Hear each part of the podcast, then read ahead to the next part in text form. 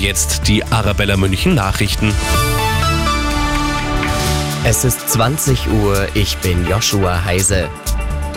Die Tarifverhandlungen zwischen der Deutschen Bahn und der Lokführergewerkschaft GDL sind erneut gescheitert. Damit könnten Bahnreisenden ab der kommenden Woche wieder neue Streiks drohen. In einer Mitteilung der Bahn heißt es, die GDL beharre auf ihrer Forderung nach einer 35-Stunden-Woche bei vollem Lohnausgleich. Die GDL hingegen will sich erst am kommenden Montag zu den gescheiterten Verhandlungen äußern. Die Ampelkoalition hat sich nach wochenlangem Streit offenbar auf eine Bezahlkarte für Flüchtlinge geeinigt. Das hat die deutsche Presseagentur aus Regierungskreisen erfahren. Demnach habe Kanzler Scholz das Thema zur Chefsache gemacht, da die Grünen bislang ihr Veto eingelegt hatten. Die Bezahlkarte ist laut Gesetzentwurf eine von drei Optionen. Geflüchtete können demnach auch weiterhin Bargeld oder Sachleistungen erhalten.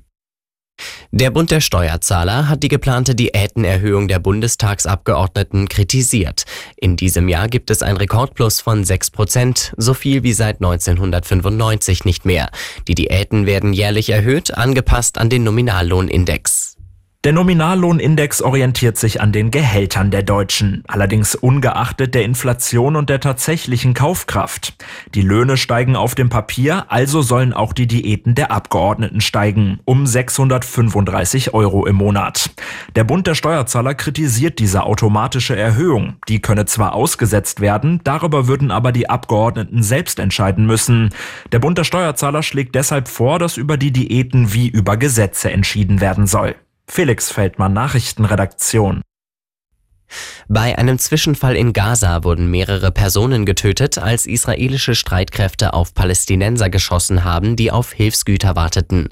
Während das israelische Militär von zehn getroffenen Personen spricht, die sich den Lastwagen mit Hilfsgütern bedrohlich genähert hätten, wirft die Hamas dem Militär vor, mindestens 100 Zivilisten getötet zu haben. Die genauen Umstände sind umstritten. Telefonbetrüger haben in Bayern im vergangenen Jahr etwa 24 Millionen Euro erbeutet. Das geht aus Behördenangaben hervor.